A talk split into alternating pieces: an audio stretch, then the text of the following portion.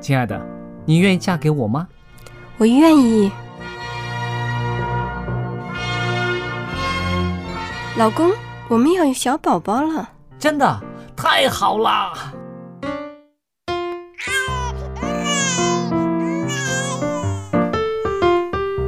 妈妈，妈妈，看我画的画，好看吗？真好看，宝贝画的太棒了，拿去给爸爸看看。爸爸妈妈，我去上大学了，你们多保重身体，我放假就回来。出门在外要注意安全。好好吃饭，天冷了，别忘了多穿衣服。好了好了，别多给唠叨。家里打电话哦。孩子啊，啥时候回来吃饭呐、你爸想你啦。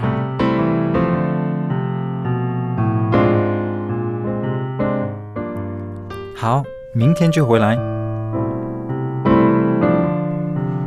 家人，给我生命的人，与我共同生活的人，与我分享喜悦的人，也是给我带来麻烦的人。每一天说说笑笑，有时也吵吵闹闹，因为我们是一家人。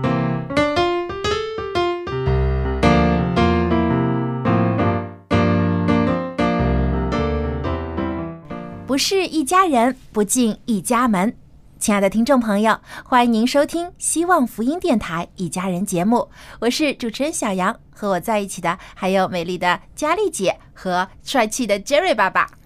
听众朋友们，大家好，我是佳丽，在这向您问好。大家好，我是 Jerry。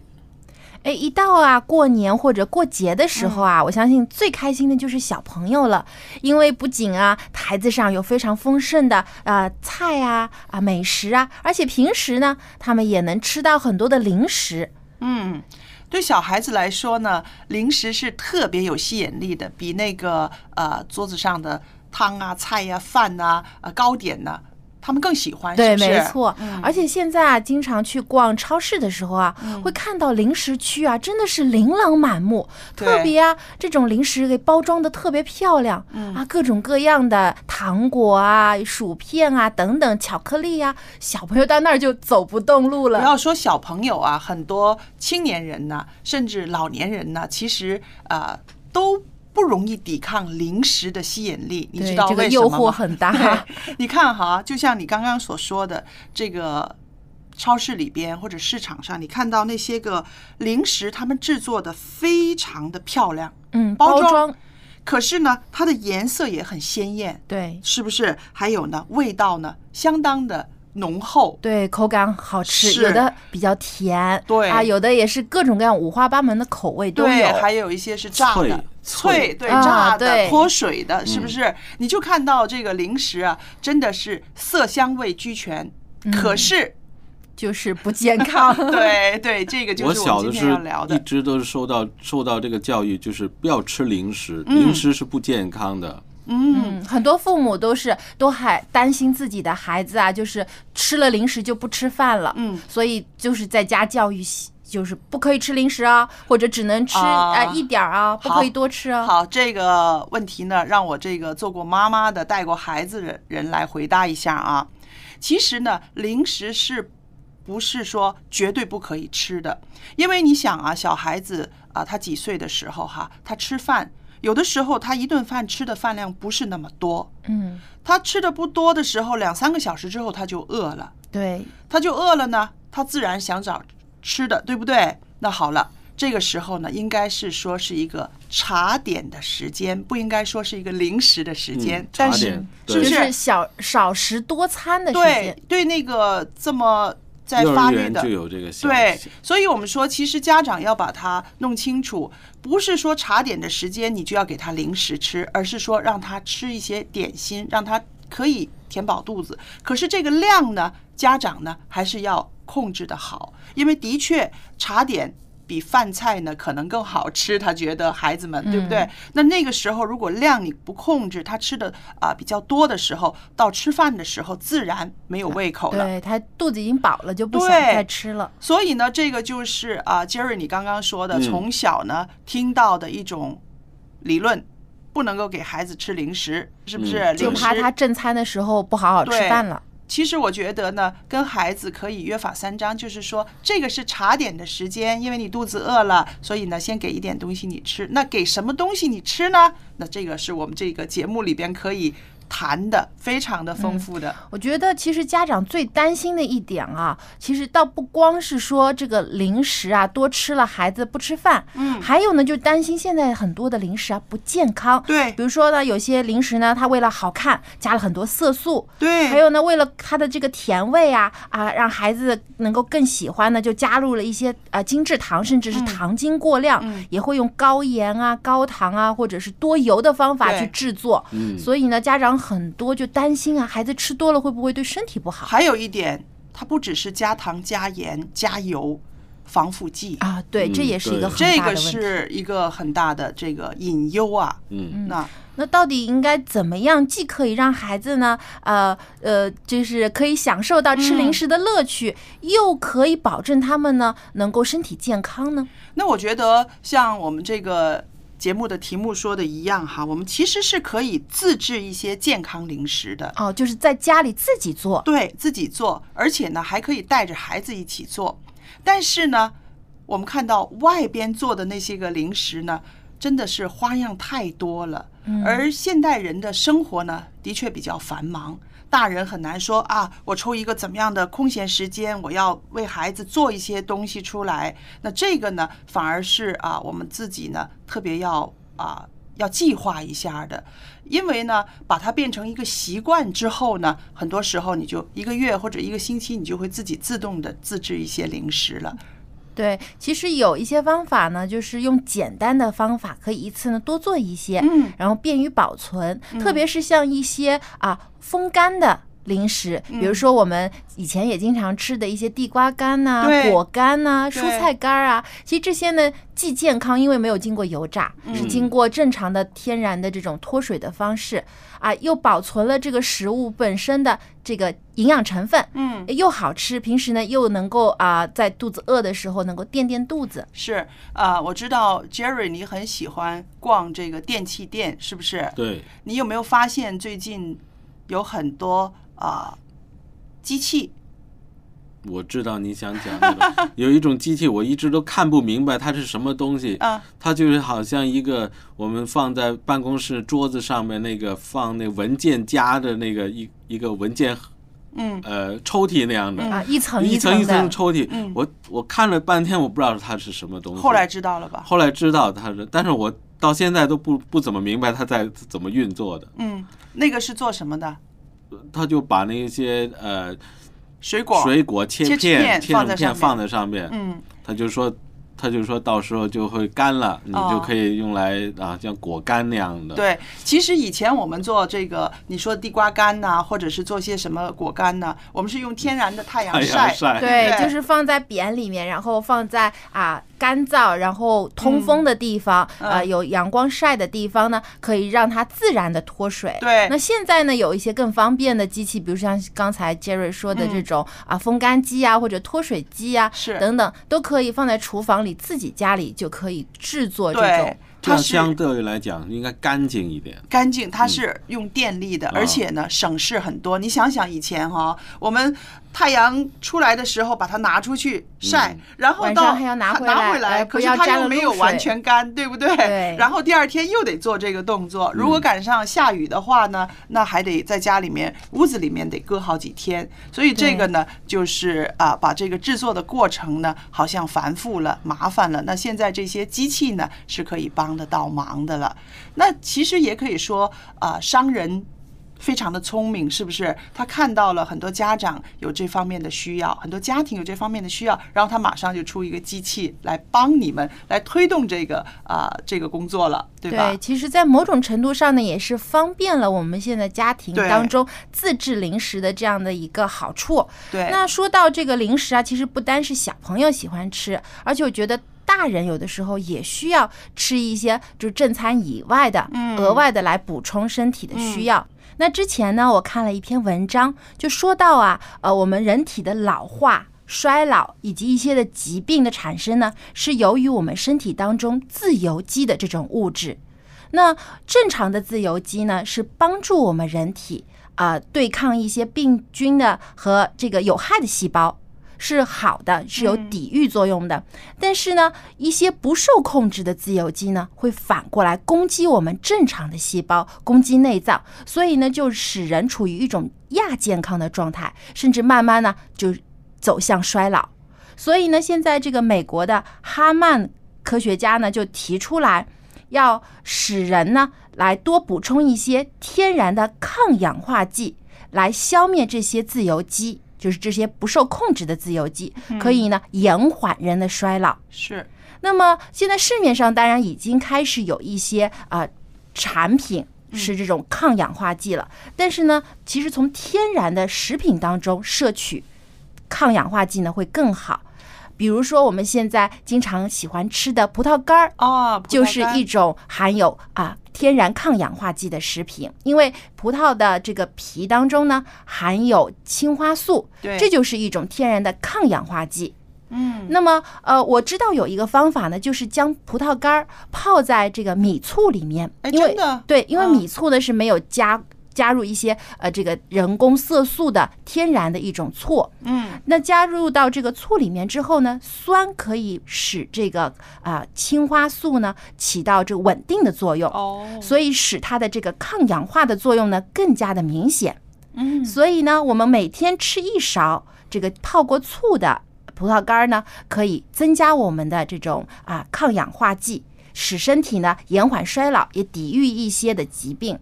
其实制作方法非常简单，就是我们将买回来的葡萄干儿放在一个干净的这个玻璃瓶里面，然后呢倒入米醋，能够浸没这些葡萄干儿。那要泡多久呢？呃，其实泡三十分钟以后就可以食用了。哦，呃，不过也可以泡更久一些，可以把它放到冰箱里面冷藏一个晚上，第二天早上呢拿出来吃，每天吃一勺就够了。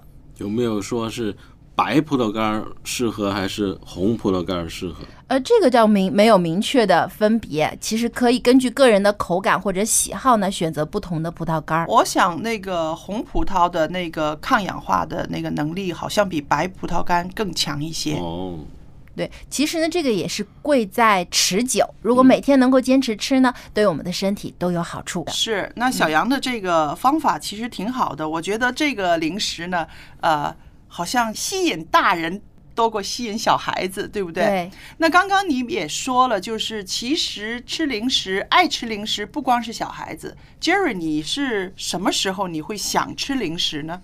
嗯，晚上睡不着觉的时候，哦，这样子，就是。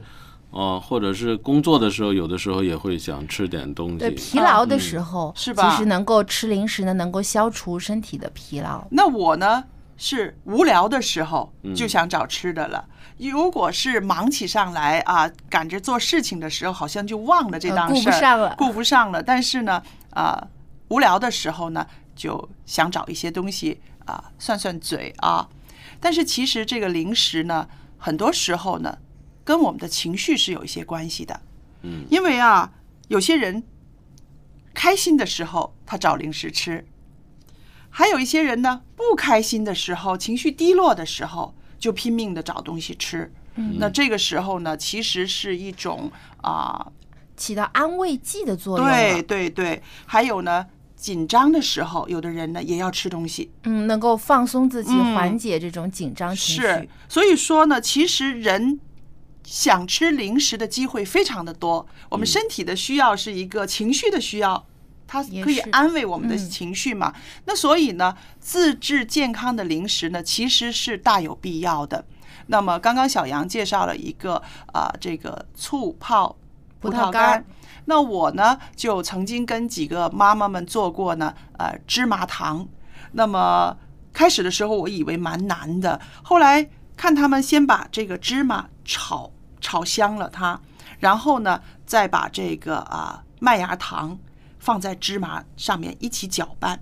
搅拌完了之后呢，那个工作就比较麻烦，就是说你要把它放到一个啊铁的一个盘子里，就是那个造型是一个四方的啊啊，模具。对，然后呢，你要把它压平了，嗯那个就麻烦了，因为你耽搁的时间长一点呢，它那个糖一凉了呢，你就压不动，它了。它已经硬了。对，但是它太软的时候呢，它又会粘，嗯所以呢，好多时候是手上呢要擦一些油，也有的人呢是用那个保鲜纸、锡纸擦一些油，然后把它按。嗯按的平了，按的平了还是不够平，然后还要拿擀面棍儿再把它擀平了，嗯还有趁着它没有结到很硬的时候，就要用刀把它切。把它切成一小块一小块儿。切完那一小块儿之后呢，坐在那儿等它凉。那会儿功夫呢，我们几个妈妈才觉得啊，总算忙活完了。然后那次做的还蛮成功的，我觉得其实自己做零食啊，也挺有成就感的。是一个呢，你是能看到啊，原来的这种原料，经过你的手变成了可口美味的零食。是而且呢，家里人吃了呢，你既放心又开心。是。那个时候呢，你拿给孩子吃呢，他拿着说：“真的，真的你做的。”我说：“是啊，真的。”然后他觉得吃的特别香啊。对，我觉得这个其实也是妈妈最开心的时候，嗯因为呢自己做的东西孩子喜欢吃。是，自己做就就是最安全，就是没有这个防腐剂，嗯，嗯，这样吃起来就放心很多。嗯，而且自己在选购原料的时候，其实也有选择性，可以选择比较好的高质量的原料来做。如果是外面买的零食呢，很多时候就没有这个保障了。对，所以呢，其实如果为了增加自己的生活乐趣，也为了保证我们的健康，我们可以选择来自制健康的零食，给自己的孩子，也给老人，给家里自己人呢，能够增添一些乐趣。嗯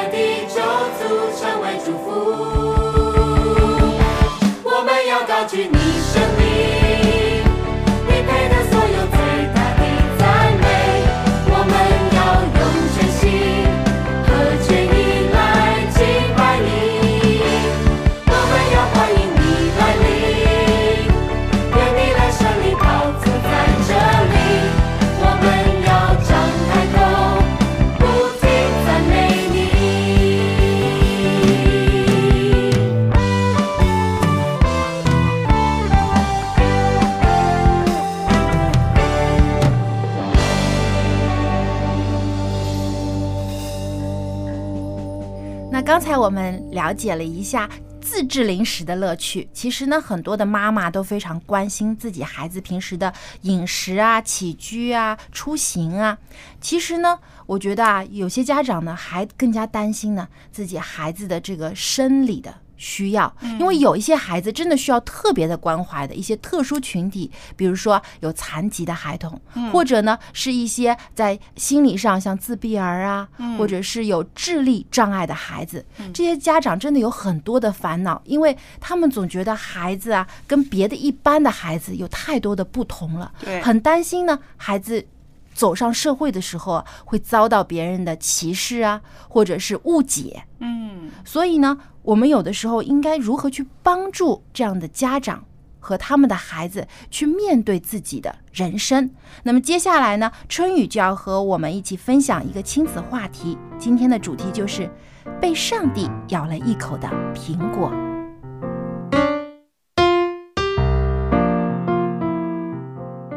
各位亲爱的听众朋友，平安！欢迎您走进亲子专题的时间，主持人春雨正在这里恭候着您的光临。各位做父母的朋友，说到我们自己的孩子，我们总是有说不完的话题，无论是喜是悲，是高兴，是沮丧，是感到欣慰和自豪的事，还是感到我们自己内心最深的痛苦。只要是关乎孩子的，我们总是那样的关注，总是恨不得想要付出我们的所有，来扭转他人生当中的不完美或者是一些缺失，无论是先天形成的，还是后天导致的。做父母的朋友们，也许今天上帝要让我们换一个角度来看待这些，除了孩子品格上的瑕疵。我们应该极力的纠正。对于其他的某种缺失，也许今天真的到了我们要换一个眼光看待的时候。曾经看到过一个小故事，叫做《被上帝亲过的苹果》。我看了之后想了很多。这个故事说到，有一个人从小双目失明，懂事之后。他就深深的感到烦恼，认定这是老天在责罚他，感到这一辈子可真是完了。亲朋好友还有社会都来特别的关注他，关怀他，照顾他，送去很多的温暖。但是他却不愿意在怜悯中，在别人给他的怜悯当中来度过一生，所以。尽管有多人关注，他还是不快乐，很痛苦。那么，这样的日子要到什么时候才是个头呢？直到有一天，他的一个老师对他说：“我们世界上的每一个人，都是被上帝咬过一口的苹果，都是有缺陷的。有的人缺陷比较大，因为上帝。”特别喜爱他的芬芳。当听到老师这样说，这个孩子就觉得很受鼓舞，从此就把失明当成了上帝特别的钟爱，感觉到是上帝给他的特别的恩宠，他就开始振作起来。若干年以后，当地传颂着一位德艺双全的盲人推拿师的故事。原来，就是长大之后的这个孩子。他成为了一个德艺双全、才艺特别精湛的盲人推拿师，他的名声传到了远方。后来，有人又加了一句说：“上帝知道了这件事之后，就笑着说，这个比喻美丽而又睿智。但是，所谓缺陷。”是指生理上。对于那些道德缺陷的人，可是烂苹果，不是我咬的，是虫蛀的。亲爱的听众朋友，当我看完了这个小故事之后，我真的想了很多。我们的孩子身上可能或多或少有一些缺陷，是我们人力所无法扭转的，但关键就是我们如何来看待这些缺陷。你是只注重你的孩子没有什么，还是在想着鼓励他、引导他，在他有的基础之上活出完美的人生呢？这使我想到了圣经当中的一个故事，记载在约翰福音的第九章。耶稣在这里治好了一个生来瞎眼的人。第九章的一开始就记述说，耶稣看见一个生来是瞎眼的人，门徒就问耶稣说：“这人生来是瞎眼的，是谁犯了罪呢？是他本人呢，还是他父母呢？”当时耶稣回答说：“也不是这个人犯了罪。”也不是他父母亲犯了罪，而是要在他身上显出上帝的作为来。后来，耶稣就帮助这个生来瞎眼的人，医好了他的眼睛，他就能看见了。在这个生来瞎眼人的身上，看到了上帝的作为，看到了耶稣医治的奇妙。正是因着他是瞎眼的，后来。眼睛明亮了，才让人看到耶稣的慈爱，耶稣对人的怜悯，以及耶稣的能力。亲爱的听众朋友，今天我们在无数的有残障的人身上，都看到了他们是那样的自强不息，活得比健康的人更加的努力，更加的积极，更加的精彩。这说明了什么呢？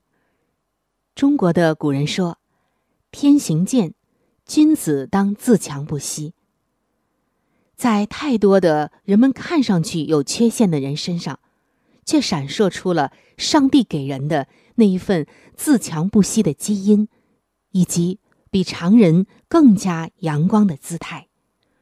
所以今天，正是要在我们孩子有缺失的地方。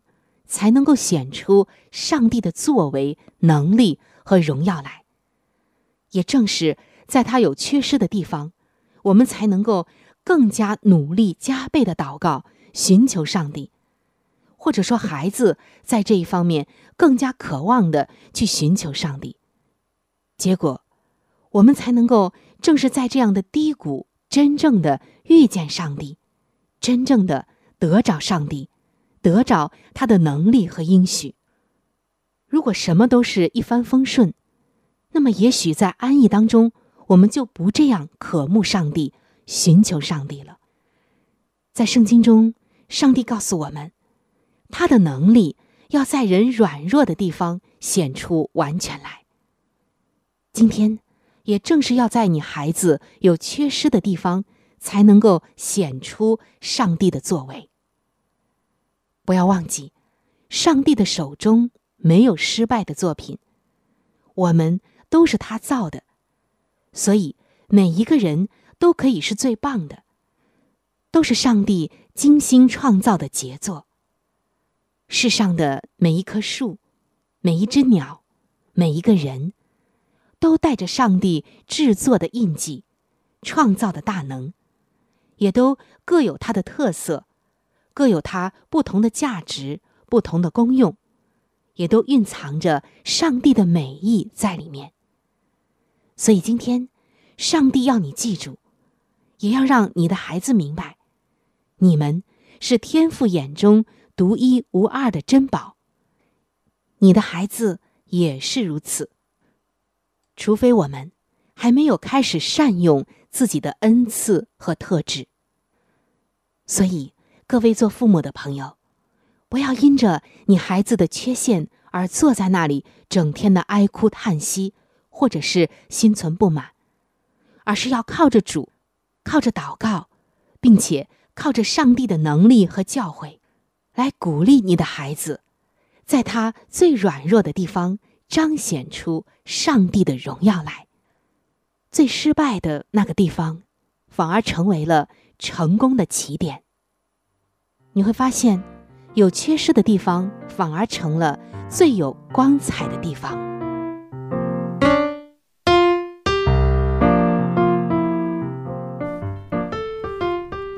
谢谢春雨的分享。那么刚才啊、在春雨的分享当中就提到了这些特殊儿童的父母应该如何去帮助的他们的孩子去面对、直面。嗯积极的去迎接他们的人生。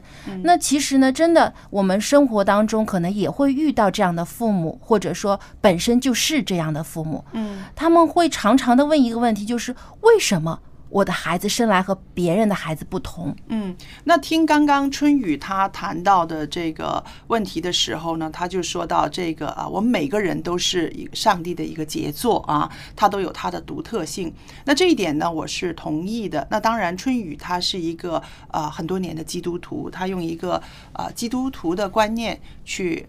来谈这个问题，那我想很多还没有接触信仰的父母，他们会问为什么，可是呢，越问越痛苦。对，进入了一个牛角尖。对，那我见过一个母亲，她对着她的啊、女儿，那时候那个女儿刚刚在这个病床上，她的脑部做了一个很大的手术，然后她整个头都是肿的，然后还有血水渗出来的时候，然后那个母亲她就握着那个孩子的手，然后她就跟我说，她说呃，我没有空问为什么。我也不想问为什么我的孩子是这样。我现在能做的就是我怎么样带大这个孩子，我怎么样照顾他，我怎么样用我能力所可以的范围里面呢？哈，我去尽力把他啊啊让他康复，让他做成一个啊可以像正常的孩子一样的啊跑啊跳啊动啊那样的。对那我觉得这也是一种非常积极的心态，对不对？纵然他没有信仰，他是一个非常面对现实、一个很积极的心态。因为我觉得可能有的时候问为什么已经没有意义了，对，更重要的是如何去面对、去解决现在所面临的这个难境。是。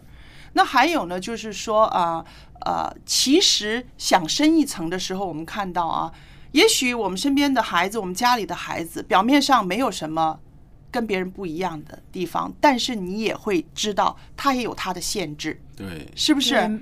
对可能每个人所遇到的难关都不同。有些人虽然是身体上面，嗯就是生理上面的有缺陷，但是他的心理却很乐观、很积极、坚强的面对生活。而有些呢，无无这个身体四肢都很健全，头脑也正常，但是呢，也依然会有抑郁，生命当中也会遇到他解决不了的难题。是啊，我也知道啊、呃有一些呃，他的这个智商非常高的孩子，那像这样的孩子，好像很多人都会很羡慕，对不对？哎呀，他智商这么高，但是呃，我以前我中学有一个老师，他的儿子就是智商很高，四岁的时候他在幼稚园里面，他简直觉得百无聊赖，他喜欢听的东西，他喜欢研究的东西。都已经超越了那个幼稚园中班的，反而他走在路上，他看到那个有一些修路的工人在用那个一个好像钻头那样子钻那个地，嘣嘣嘣嘣嘣嘣那样子，他会不顾一切的冲上去，他想问人家这个怎么样弄，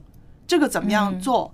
这个是干什么？为什么那？你在这一点上面要打下去，你知道吗？所以那个孩子非常的寂寞。后来妈妈为他转学呀、也是陪伴着他长大。所以我也就感觉到，其实每一个生命，我们都有我们的弱点，我们都有我们的限制。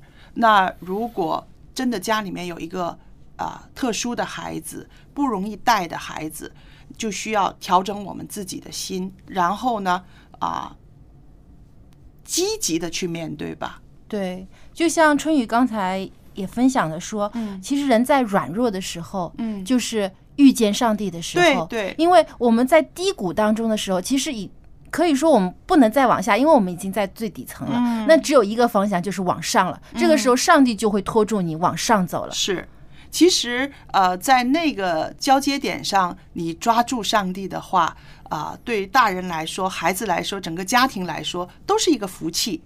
对，我觉得凡事其实都有两面，是我们往往看到的是一件事的阴暗面，嗯不好的。所以看的太多，我人生就悲观，总是觉得，哎呀，我缺少这个，缺少那个，我的孩子也是缺少这个，缺少那个对。但有的时候我们可以反过来看，对反过看的时候，其实也能看到上帝在这件事上其实也对我们有帮助、有恩赐、有扶持。是，那还有就是呃，我觉得也应该提倡一点的，就是社会的一个大的环境。当我们遇到这样的妈妈带着这样的孩子，或者是这个家庭有这样的孩子的时候，我们作为旁观者，我们应该怎么样带他们？是不是？对，我觉得众人的眼光其实有的时候非常的有影响力。是，呃，很多的孩子他为什么能够感觉到自己与别人的不同，就是从别人的目光当中。嗯，所以有的时候我们与其太过的关注他们，还不如就把这个孩子当成一个正常的孩子。是。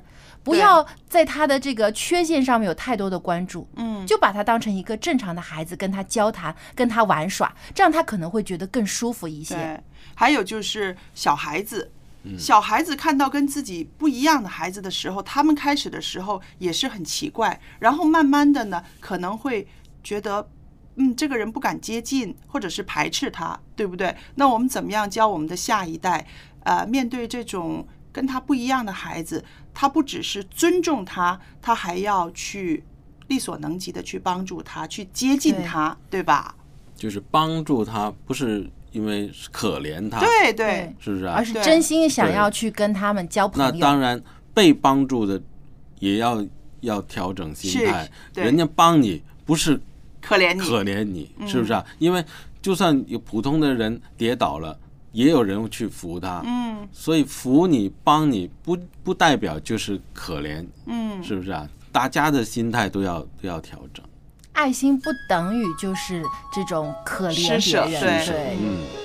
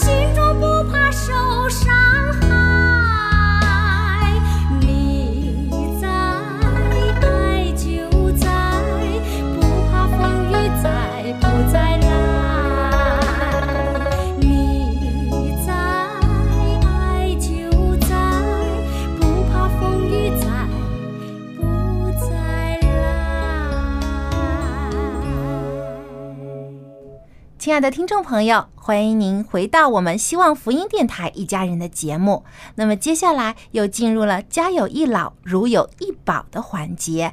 那么我们把时间交给蔡博士和佳丽姐。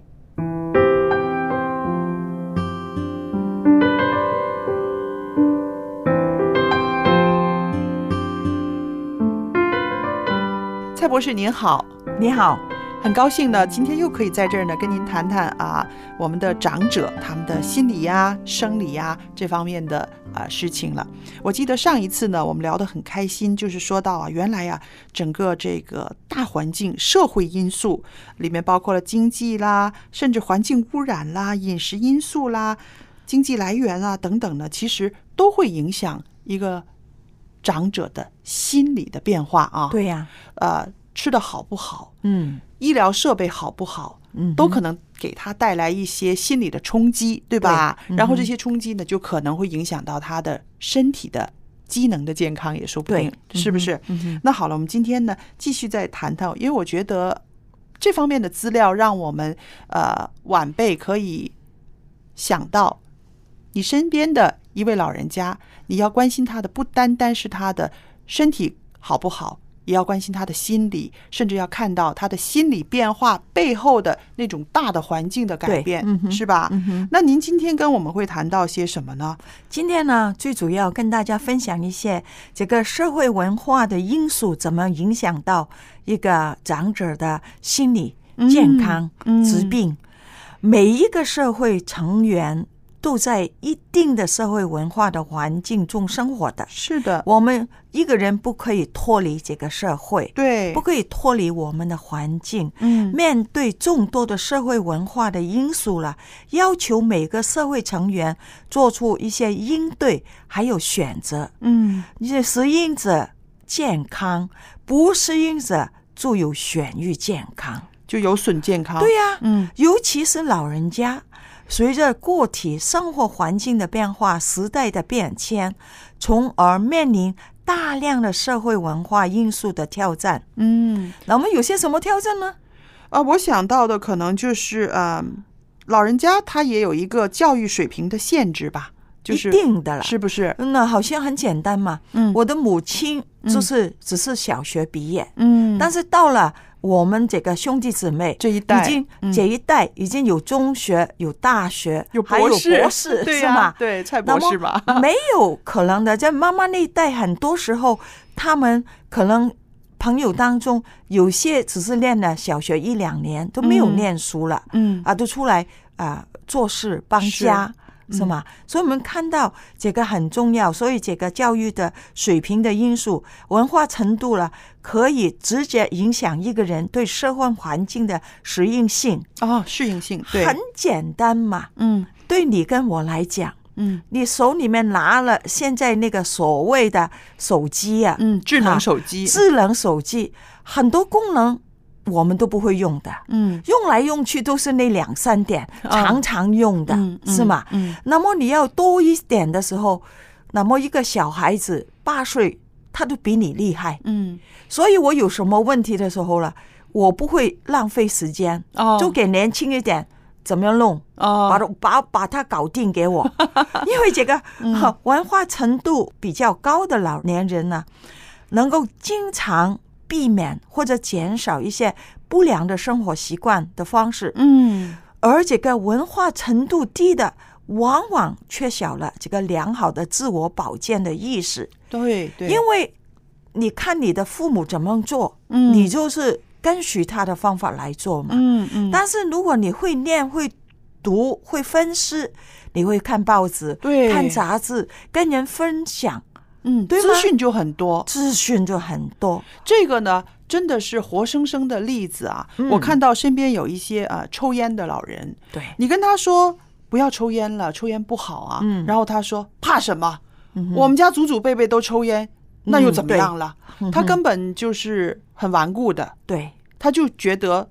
他看到的有些人抽烟嗯也没生病也没有死，他就觉得那个是真的。可是呢，同样是抽烟的老人，可是他呢资讯比较多，他的回答就不一样。对，他会说：“嗯我知道这抽烟不好，可是啊，我戒了好几回还没有戒掉。嗯哼，嗯那您看这两个答案就不一样，就不一样，那就是因嗯。为文化水平高的，他可能还在各个地方呢，他可能得到资讯，对。纵使他可能还没有完全的把烟戒掉，可是至少在知识方面呢，他心里有数了。真的，这个对我们的健康、对我们的选择，还有特别是对我们自我控制这个哦能力有一定的影响。嗯。还有一些呢，文化程度低的老人呢，嗯。要比文化程度高的老人所出现不良心理的反应是比较多的。哦，你看，连这个恶性肿瘤的发生率也嗯。高，嗯，这个就是真的是莫名其妙。对呀、哎，这个是其实我想，可能在这个世界上，有些人在研究这些东西，才能会得出这样的一个结论吧。对，因为为什么呢？因为如果你讲到了他文化程度比较高的时候，如果他发觉身体有什么不舒服的时候，嗯他会找解决的方法。哦，但是，一些呃文化程度比较低的，他就哎呀，年纪大了，这里痛哪里痛，这里有时候吐一吐，有时候拉一拉，应该是正常的。哦，他就不可以分辨什么是正常，什么是不正常，嗯什么可以接受，什么不可以接受。嗯，还有呃，譬如牙齿保健也是，对呀不对？嗯，他们也是说到，就是比较文化低的人呢，他不是说不爱干净，而是说他不相信牙生病会让他丧命的，嗯，是不是？但是确实，确实有的时候是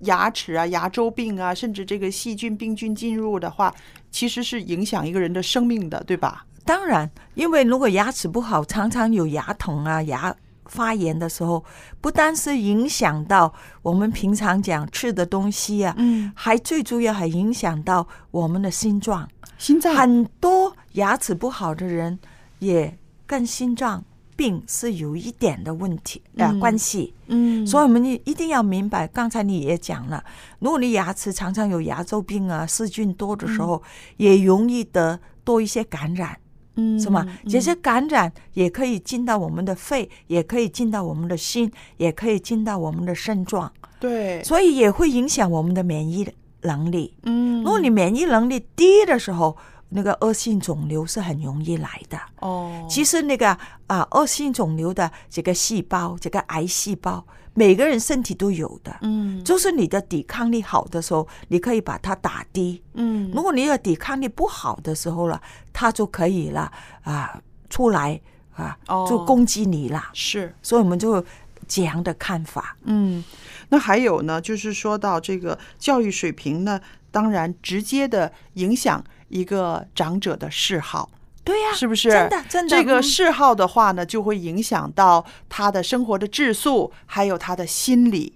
嗯，对嗯对对对真的，你也会看到了，他们有些嗜好的时候，他们因为小的资讯多的时候，嗯，那么他也可以多一点出去动、嗯活动，对啊，好像去啊、呃教字舞啊，嗯做一些或者呃同群的人一起去做一些活动画啊，画画啊，画画、写写字、字书法啊，那些是对脑海是特别好的，特别好的，是不是？嗯？所以我们都就会讲这些，能够可以做这些工作的时候，也不会这样有失之症。那好，蔡博士，我把这个话题岔开一下啊。好，年纪大了，已经七十多岁了，他就觉得自己当年呢所受的教育的确是不是很好的，因为环境嘛对。，嗯，那我已经这么老了，我还能够在文化水平上有所追求吗？当然可以。无论是在国内哪一个地方，嗯我们都有社区中心、嗯，居委会的中心，哦，他们特别是为老人哈预备一些啊、如果你甚至有学英文，不要说是写字了，嗯写字念书，嗯呃，我们现在讲到那些老年大学，啊，我们就还看到一些老人家，他跟着孙子大学毕业，他老年大学毕业。啊但是他老、老年大学毕业的，当然他拿着证书不像他孙子拿的 那个大学毕业，但是还是他学了一门的东西。嗯。他因为有时间，有多余的时间，嗯。就不要浪费在打麻将啊，或者是就坐在哪里的活动，是。而真的出来，因为我们脱离了社会，如果是时间是越长的时候，嗯。我们的问题越多。那好了，如果家里面有一位这样的老人，他呢也知道自己的这个文化水平呢，好像是自己的一个缺陷，可是呢没有勇气去学，就觉得不行啦，记忆力不行了。我们做年轻的，怎么样鼓励他？怎么样带他出去？哇，这个很好。嗯报名的时候你就告诉他爷爷或者奶奶，嗯，我们头第一堂、第二堂，我陪你，哦，我陪你。哦，哈就让他不会害怕了。，对，哦，因为他怕没面子。哦，你看，因为我们中国人就是讲的嘛，人有脸，树有皮，嗯是吗？？嗯对，他就是因为不习惯，嗯所以若没有你可以没有自信，嗯你就告诉他，我陪你的时候啊，他的心有了底了。啊，这个方法太这个方法是比较是容易接受，嗯哈、有时候鼓励是还是不行的，还是要行动。要行动。嗯对，另外，刚才呢讲到，除了我们讲这个社会文化之外，嗯另外也会讲到这个社会道德的因素也影响很大。影响心理、影响生理真的、真社会道德的因素啊嗯嗯嗯。来，您说来听听。良好的社会道德品性啊，既对我们身体健康是有益处的，嗯。它不但可以促进我们周围人群的健康，嗯。有害的社会道德的秉性啊，嗯，就会选人还有不利己。对，损人不利己，就是啊，哦。嗯。有害于人类健康的文化。嗯。哈，老年人有时候因为与家庭的成员、亲戚朋友发生有什么争吵啊，啊，精神会受到意外的这些刺激，嗯。那么生活的挫败感，嗯，他会就令到他有意志消沉，对对，或者配偶突然的去世、嗯。受虐待等等，嗯。使这些导致这些老人家越来越变得衰老，哦，失去了自制的能力，嗯。甚至会出现吸毒、酗酒、自杀等等的问题。嗯，最近就是有一个这样的情况，这个社会道德，嗯。我们有好几个这样的情况。嗯。这个一个是爸爸，一个是妈妈，嗯。啊，他们把他们很多的没死之前已经把钱、嗯。把房子、名所有都给了他孩子。嗯嗯，那没有给之前呢啊，周末的时候啊，过时过节啊，带爸爸妈妈到节里去玩，哪里去玩？嗯哇，名字一过了之后不见人了。不但是一次一个嗯这个例子，在我的人生里面，已已经看到超过十个这样的例子。哎呦，这个真的是这个社会道德道德的不够好的时候，会冲击到我们这些个长者他们的心理和他们的这个健康状态，他们的生活质素啊。你看，现在老人自杀真的非常的多，嗯。除了有很多是因为病痛的原因，嗯。也有很多是由于解释社会道德的问题，是的，变成了忧郁症，嗯。忧郁症就变成了自杀。嗯，所以我们在啊、看到我们身边的一些长者的时候，如果他心情很不好，心情很低落，我们真的要关心一下他背后的因素，对是不是他周围的人虐待他了？对，是不是？嗯尤其我们做基督徒的，对于这样的啊、一些绅士的长者，更应该伸出援手去帮助他度过这个困境。对，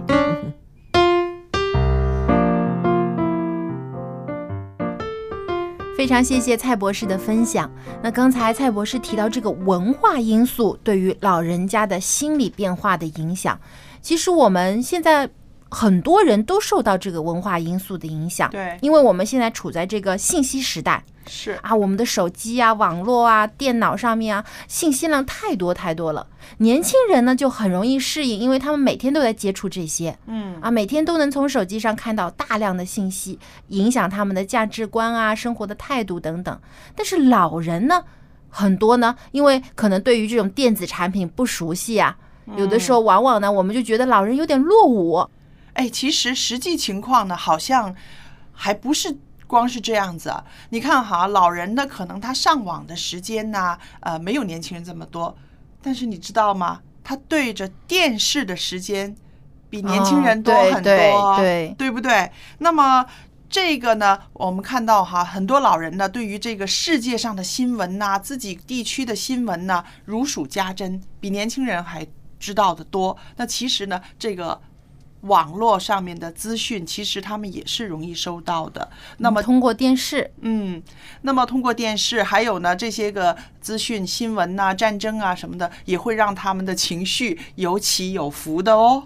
而且现在，如果你看这些网上啊，或者是电视啊，它很多节目啊，都是有关这个年轻人的比较多一点。嗯吃东西啊、旅行啊、哪到哪儿去玩啊，这些可能对老人家对他们来讲，他们好像沾不到边沾不嗯到边，他们可能会会有。看到这些那么多的资讯，但是对他们来讲没什么帮助的话，嗯可能也会对他们有点影响哦。就会好像觉得自己不被重视了，是不是？嗯那是不是也因为这样的一个刺激，使他们常常想当年呢？因为他们年轻的时候，他们也很风光过啊。我想老人都是想当年的吧，一一挂在口边都是，嗯当年我什么，当年我什么，对，而且我觉得现在的这种知识啊，或者是这个教育的方式啊改变之后啊，很多老人的经验啊，可能跟现在发生的一些事情呢，能不能够呃就同步了？就是说点脱节啊，有点脱节。所以有的时候啊，有些呃青年人总会总会抱怨老人家说：“哎，你们这一套是以前的了，现在不流行了，不不不适用了。”所以老人也会觉得挺伤心的，就。是啊，所以我们看到哈这些个当代的文化哈，其实都会触动这些个长者的心情，然后这种心态呢，就会让他们呃表露出来了。有的是愤世嫉俗了，嗯有的是特别爱想当年。为什么？因为你老不重视他的当年嘛不过。我相信这个这个状况应该会改变，因为这个人口老化嗯越来越严重，嗯所以开始大家对这个老人的这个福利啊和他们的这些需求啊都越来越重视了。啊，那就太好了啊！对，所以我们其实从自己家里开始，嗯所以当我们的父母亲呃有一些心情上的变化时候，我们也要去关注一下，也要了解一下这些文化因素对他们会不会起到什么影响。是的，还要记得一句话：白发是是老人的冠冕啊，要尊敬他们。对，没错。那么今天呢，我们节目就到这里了。如果您喜欢我们一家人节目的话呢，呃，请您来信告诉我们，我们的电邮地址是 l a m b at v o h c 点 c n。我们期待您的来信和分享。我们下次节目再见。再见喽。拜拜。